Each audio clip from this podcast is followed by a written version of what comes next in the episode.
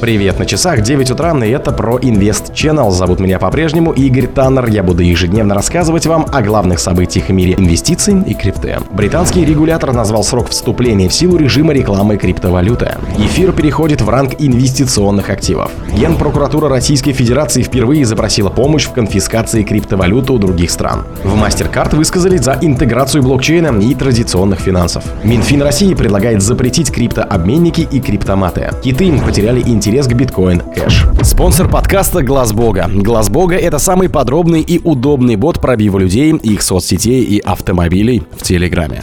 Управление по финансовому надзору Великобритании предупредило участников криптоиндустрии о необходимости соблюдения режима для рекламных акций, который вступит в силу 8 октября 2023 года. Регулятор напомнил, что нарушителям может грозить уголовная ответственность, включая штрафы и тюремный срок до двух лет. Для криптокомпаний, в том числе базирующихся за границей, промо-акция будет легальной в случае, если ее организатор является зарегистрированным FSA участником рынка, получил одобрение от подобной фирмы, подал заявку в департамент ФСН по вопросам отмывания денег и финансирования терроризма соответствует исключениям, предусмотренным законом о финансовых услугах и рынках. Маркетинговые компании в целом должны соблюдать режим, действующий для промоутеров услуг в сфере традиционных финансов.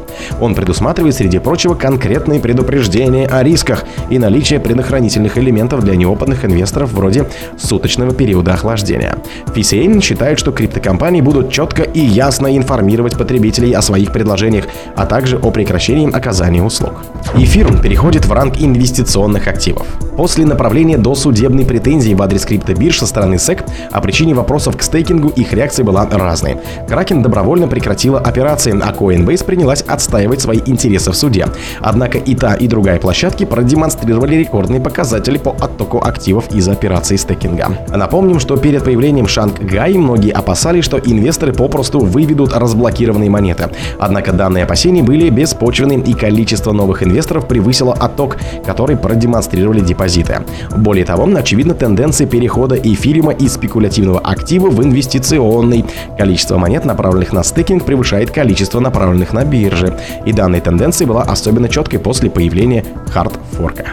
Генпрокуратура Российской Федерации впервые запросила помощь в конфискации криптовалюты у других стран. Что же произошло? Генпрокуратура РФ впервые направила запрос о правовой помощи по уголовным делам об аресте криптовалюты в правоохранительные органы других стран, включая Казахстан.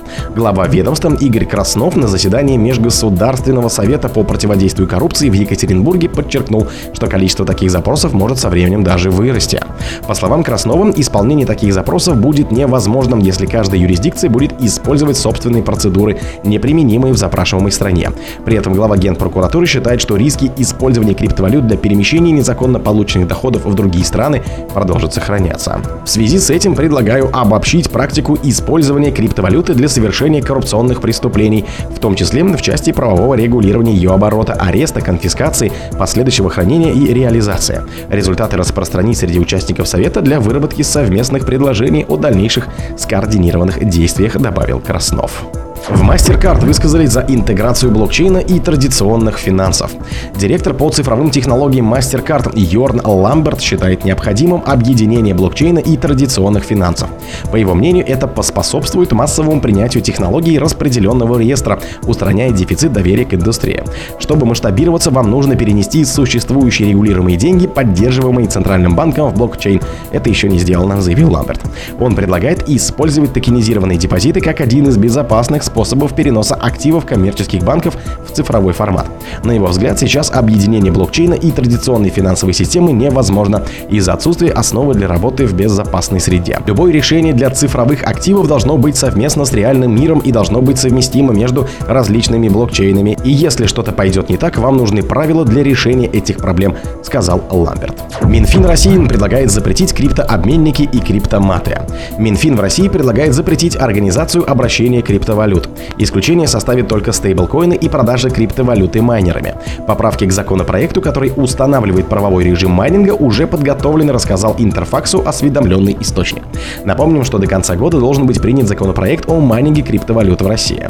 Под организацией обращения цифровой валюты Министерство понимает оказание услуг, помогающие совершать гражданские правовые сделки или операции по переводу криптовалюты от одного обладателя к другому с использованием объектов российской информационной инфраструктуры, то есть виртуальных и реальных криптообменников и криптоматов. На данный момент в стране разрешается сделки по покупке и продаже, обращению и выпуску криптовалюты.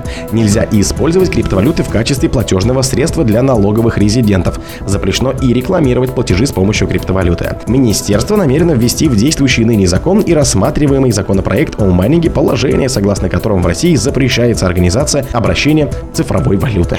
Киты потеряли интерес к биткоин кэшу. В июле биткоин кэш произвел настоящий фурор, взлетев выше отметки в 300 долларов впервые с мая 2022 года. Однако показания ключевых ончейн метрик сообщают о том, что медведи предпринимают активные попытки перехватить контроль от биткоин кэш. Согласно показаниям метрики Wells Wallet Balance, киты начали терять интерес к биткоин кэшу. Адреса с балансом от 1 до 10 миллионов монет сыграли ключевую роль в июньском ралли. Если киты будут придерживаться своей нейтральной позиции, и дальше другие инвесторы наверняка интерпретируют это как медвежий сигнал и начнут избавляться от монет. Падение активности пользователей в экосистеме Bitcoin Cash подтверждает возможность скорой коррекции. 29 июня сеть зарегистрировала максимум в 376 тысяч кошельков, однако по состоянию на 4 июля их количество упало на 23% до 309 тысяч. О других событиях, но в это же время не пропустите. У микрофона был Игорь Таннер. Пока.